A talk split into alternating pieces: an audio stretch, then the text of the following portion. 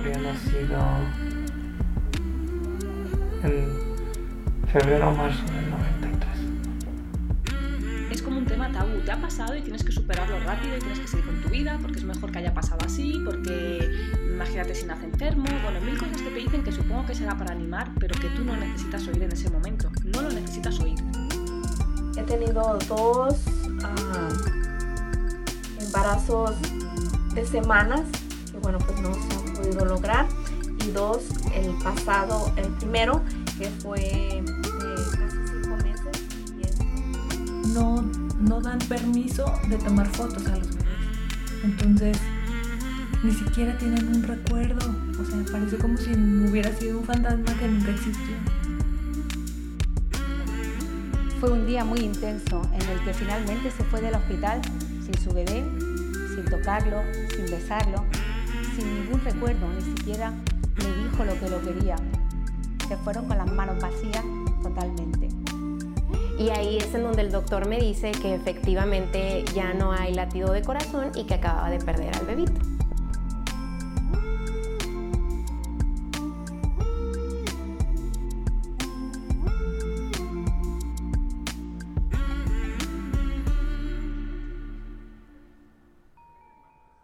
Bienvenida, bienvenido a este episodio número 19 de este podcast Duelo Respetado.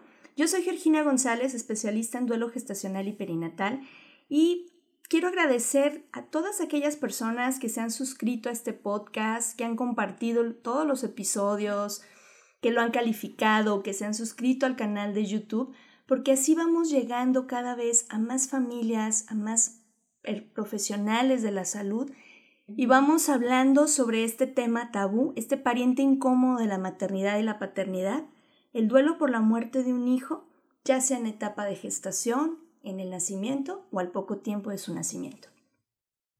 Quiero invitarte, si estás en el estado de Jalisco, que me apoyes porque vamos a tener unas jornadas de acompañamiento en duelo gestacional y estamos haciendo una encuesta sobre el tema de lactancia en duelo. Eh, el enlace lo encuentras en la fanpage Duelo Respetado, la encuentras también en eh, nuestro sitio web, en bioalquimia.com, y sería fantástico que nos pudieras apoyar para que podamos visibilizar la realidad que tenemos en el estado de Jalisco. Esta encuesta es abierta a todas las mujeres que vivan en el estado de Jalisco y que hayan pasado por la muerte de su bebé en etapa de gestación, en el nacimiento o al poco tiempo de su nacimiento. Sería muy, muy valiosa tu, tu aportación para que podamos entender el panorama que tenemos en nuestro estado.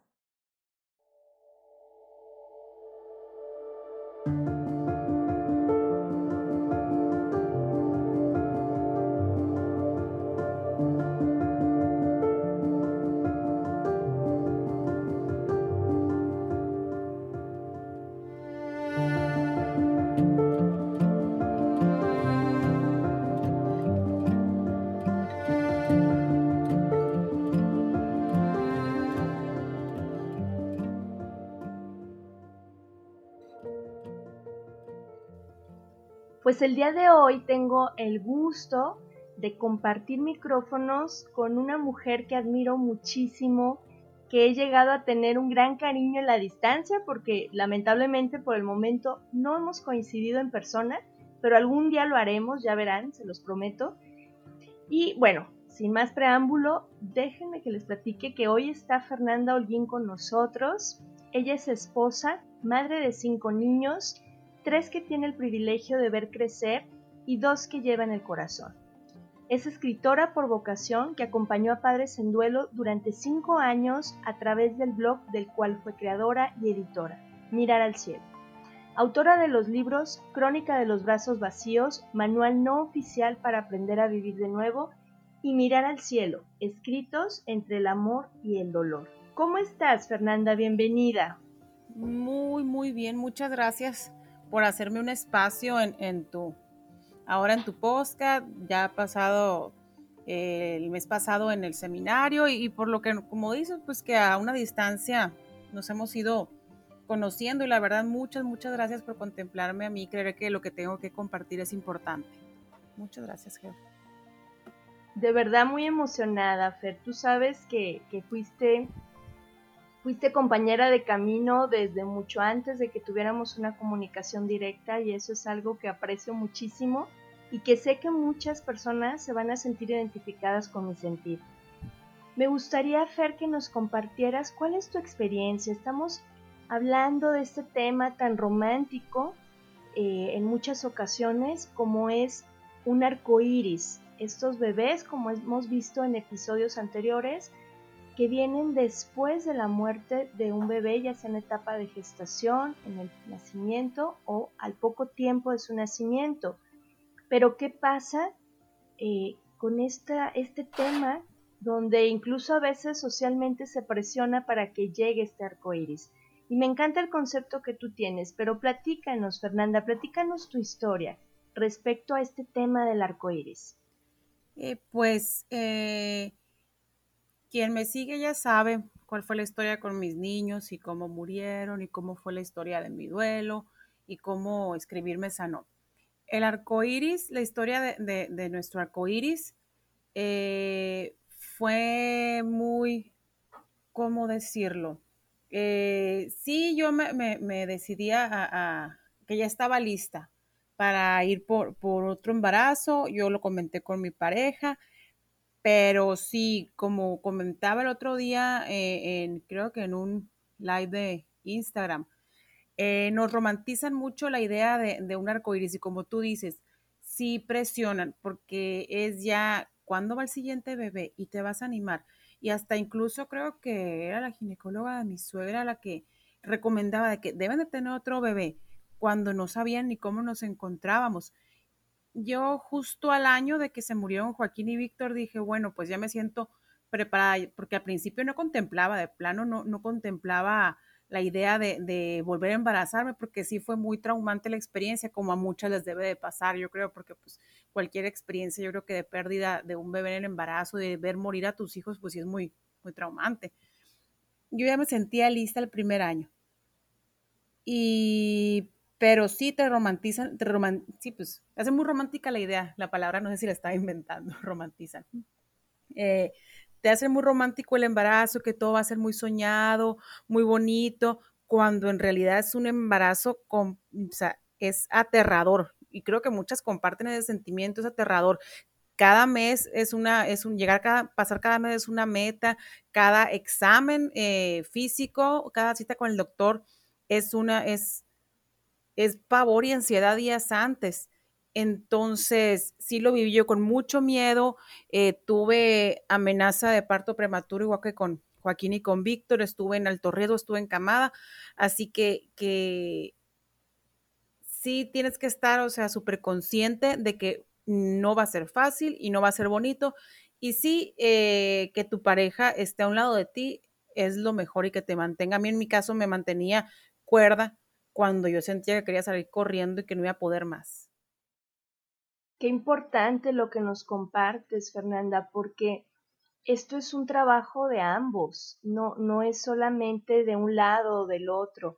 Y efectivamente esta presión de, de, de la sociedad e incluso de, de, la parte de los médicos, cuando nos dicen que ya, eh, ya puedes intentarlo, ya estás lista o en tres meses volver a intentar, pero socialmente, desde tu, tu vivencia, ¿Cómo crees que es la experiencia de, este embarazo arcoíris ante los ojos de los demás?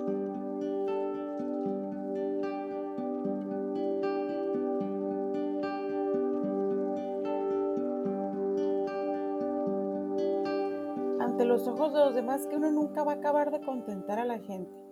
Y yo creo que, los que lo ven desde afuera es primero anímate, y después cuando uno lo lleva, porque yo tardé en, decir, cuando nació Lucía, muchos eh, se quedaron con la cara de what, tuvo un bebé, porque lo llevamos muy íntimo, muy, muy, eh, los miedos y, el que no fuera a, realizarse y es algo pues que paraliza en el momento y sí tener que dar explicaciones, sí tener que escuchar gente y sí, sí, sí es muy, muy desgastante.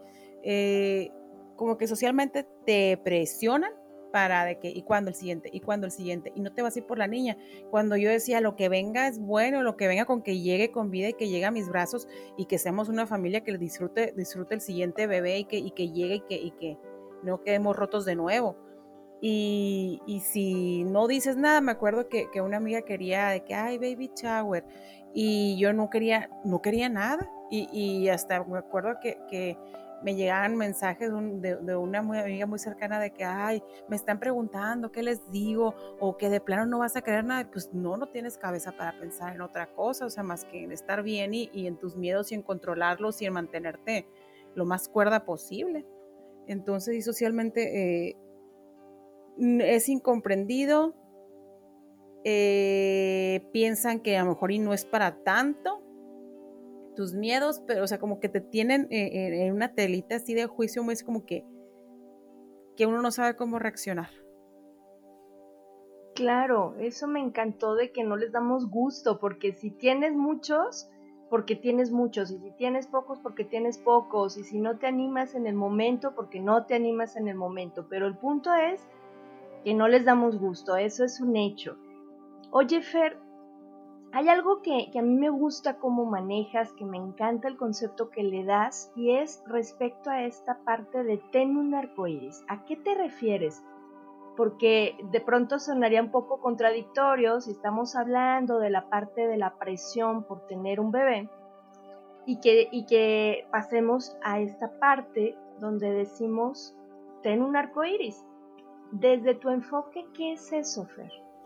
el tener un arco iris que, que, descubrí ya hasta mucho después yo de tener, de tener a, mi arco iris bebé, eh, fue el ten un propósito de vida, ten algo que te, una actividad, algo que, que te regrese a la vida antes de, de plantearte tener un bebé. Cuando yo decidí embarazarme de Lucía, yo estaba más o menos segura, sentía ya las ganas y tenía miedo y no, y rápido salí embarazada. Una bendición, porque yo sé que, hay personas, hay mamás, hay, parejas que batallan mucho y, yo creo que sí, en ese caso, en, ese, en esa situación sí era el momento de que Lucía nos llegara. Pero tenía yo mi duelo trabajado a medias.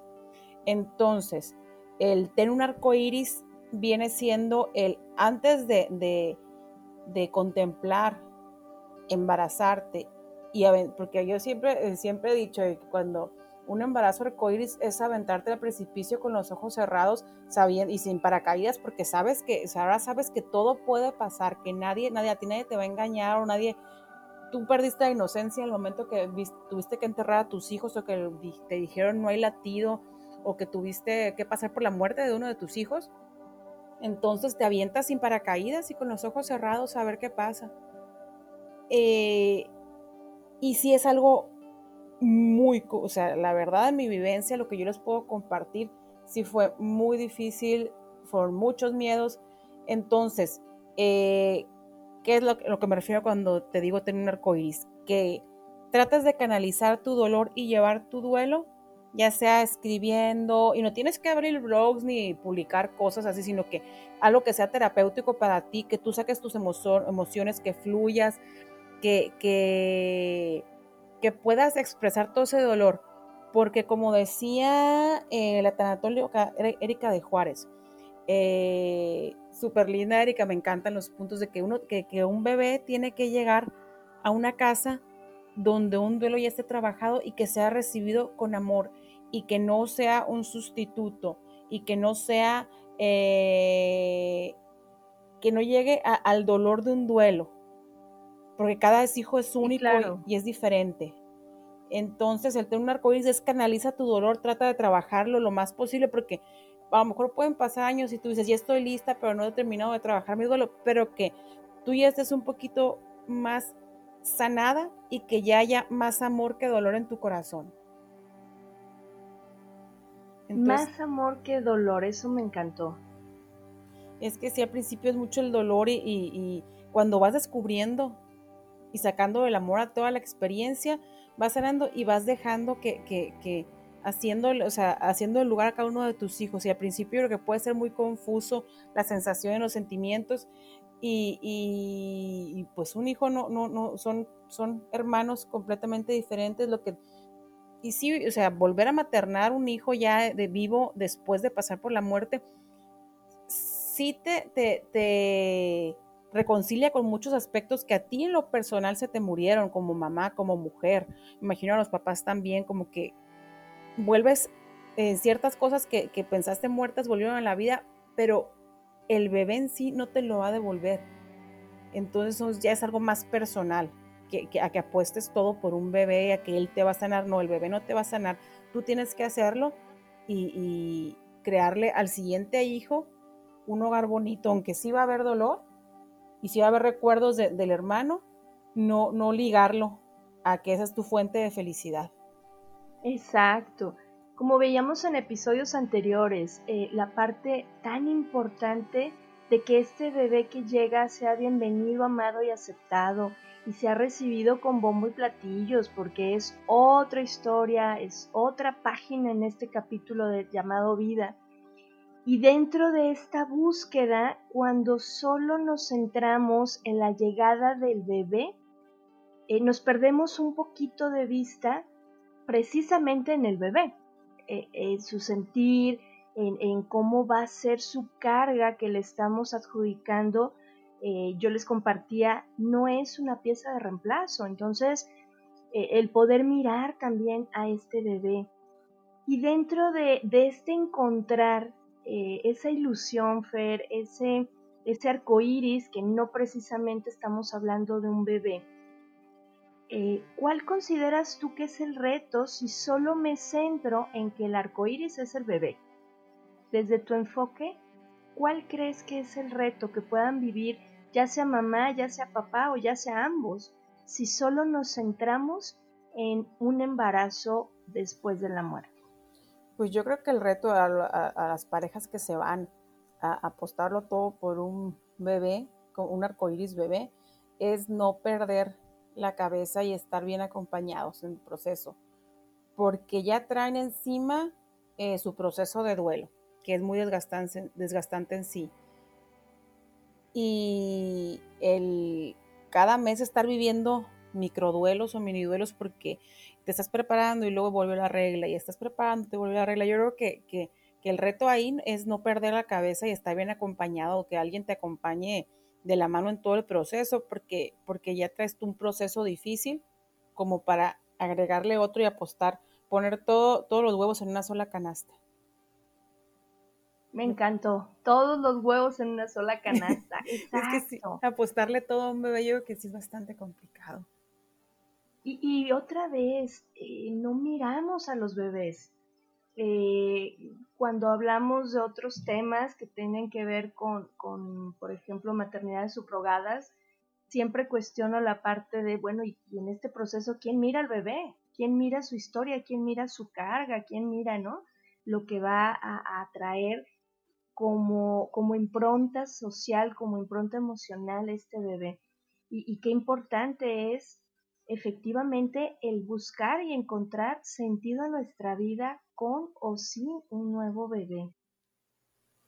Sí, de, hecho, sí, no, continúa. Me quedé No, no, dime, Fer, de hecho. No, de, de hecho, eh, de entrada no lo piensas y, y, y, es, es, importantísimo para aprender a caminar de nuevo, basarte, agarrarte una muleta que, que, sea, que, que, te ayuda, porque sí es muy difícil y, y, y, como decimos, apostarle todo a un bebé sería una carga muy pesada. Entonces, primero caminar o medio estar en pie para después intentar lo siguiente. Así es, primero gatear para luego caminar y así la vamos a llevar un, un día a la vez, un paso a la vez, pero si no cargar eh, todo esta, este peso en este nuevo ser que vendría a disfrutar la vida no a sustituir a nadie. Y dentro de esta búsqueda ah, de este bebé, o en general de la búsqueda de un arco iris, entendiendo el arco iris como esta parte que le da un sentido a mi vida, ¿cierto, Fer? dentro de esta búsqueda, ¿tú consideras que es individual, que es en pareja, que es colectiva, que es toda la familia? ¿Cómo, cómo sería en un mundo ideal esta búsqueda?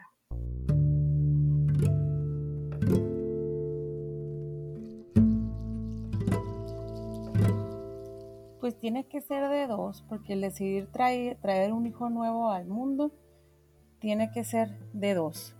Yo creo que, que ahí viene siendo a nivel pareja. Sí, a los hijos también hay que hacerlos partícipes, pero creo que hay que tener cuidado a la hora de, de, de decirles las noticias porque ellos también tuvieron la pérdida previa, ellos también fueron hermanos que perdieron a un hermano o hermana. Entonces, primero estar bien de acuerdo, mamá y papá, que los dos estén de acuerdo porque muchas veces eh, la mujer ya se siente lista, pero el papá tampoco se siente preparado, porque pues, un hijo es un hijo y cada quien lo procesa diferente. O sea, el chiste es que la pareja esté en sintonía y, que estén de acuerdo. Y ya más adelante manejárselo tranquilamente a, los niños. Y, aún así, eh, yo creo que igual que, todos los niños también van a, van a, hasta que tengan a su hermanita o hermanito en, la casa es cuando van a descansar. Yo me acuerdo que, a Fernando, a mi hijo, mi hijo del medio, le daba como miedito verme la panza cuando estaba yo embarazada de Lucía y estaba encamada. Y un día me llegó a decir que, él quería que, la bebé se quedara. Entonces es un trabajo sea, familiar. En cuanto a la planeación, yo creo que viene siendo un trabajo de pareja, porque pues somos los que, los que tenemos que tener de acuerdo, los que vamos a procrear pero sí tenemos que trabajarlo también con los niños. Súper importante no dejarlos de lado, porque al final, pues es un proyecto de familia. Al final es algo que, afecta y, que impacta en todos. Entonces, claro, no dejarlos de lado, no, no, incluso no manejar esta parte de ya volvió tu hermanito, porque eso también es sumamente fuerte. Oye, Fer, pues Ay, como siempre, el tiempo que nos come, oye. Antes de finalizar, porque ya se está llegando el final, me gustaría que nos compartieras eh, con tu camino personal, con tu experiencia en tu blog, eh, con tus libros, los testimonios de las personas que te buscan, que te siguen. ¿Qué les dirías con todo este bagaje emocional, cultural y, de aprendizaje que tienes, ¿qué les dirías a las mamás, a los papás, a estas familias que están en búsqueda de un arco iris? ¿Qué les diría? Que tengan mucha paciencia. En realidad no fue mi experiencia porque yo salí embarazada rápido, pero he conocido mamás que, pues como todos, o sea, sí, tardan en, eh, cuando buscan bebé, arcoíris bebé, paciencia y agarrarse de la mano de su pareja y apoyarse uno del otro. Eh, ¿Qué más?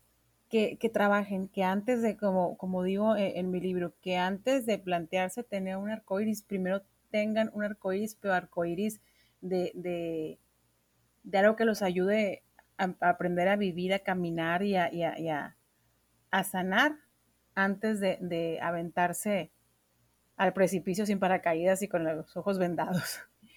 Y es que sí, para mí, para mí fue así, es la sensación de, aventarte y apostarlo todo.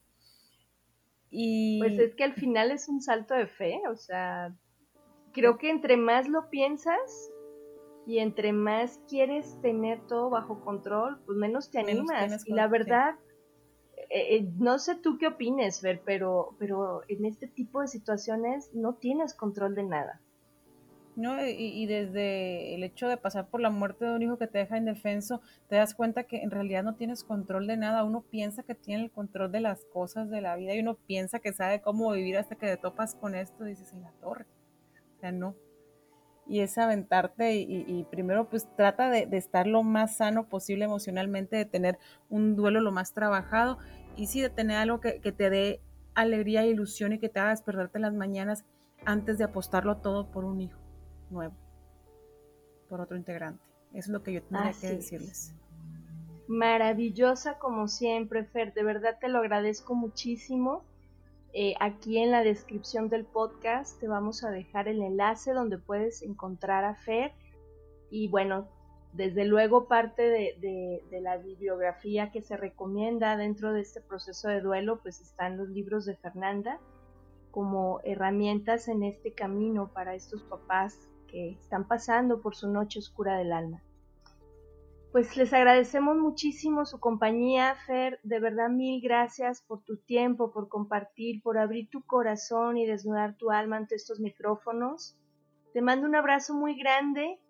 Esperamos que pronto esta pandemia ya nos permita poder hacer planes, porque me encantará poder darnos ese abrazo en persona que nos debemos ya desde hace tiempo.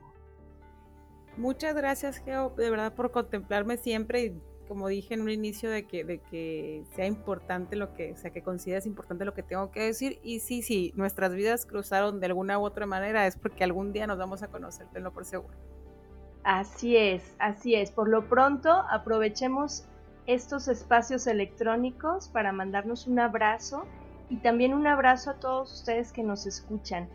Recuerda dale like a la fanpage, dale like a, los posts, compártelo, rompamos el silencio, ayúdanos a que sean cada vez más personas conscientes de esta situación, de este tipo de duelo, para que estos papás que vienen detrás y que están pasando por la dolorosa pérdida de sus hijos, ya sea en etapa de gestación, en el nacimiento o después de su nacimiento, tengan la posibilidad de tener un duelo respetado. Hasta la próxima.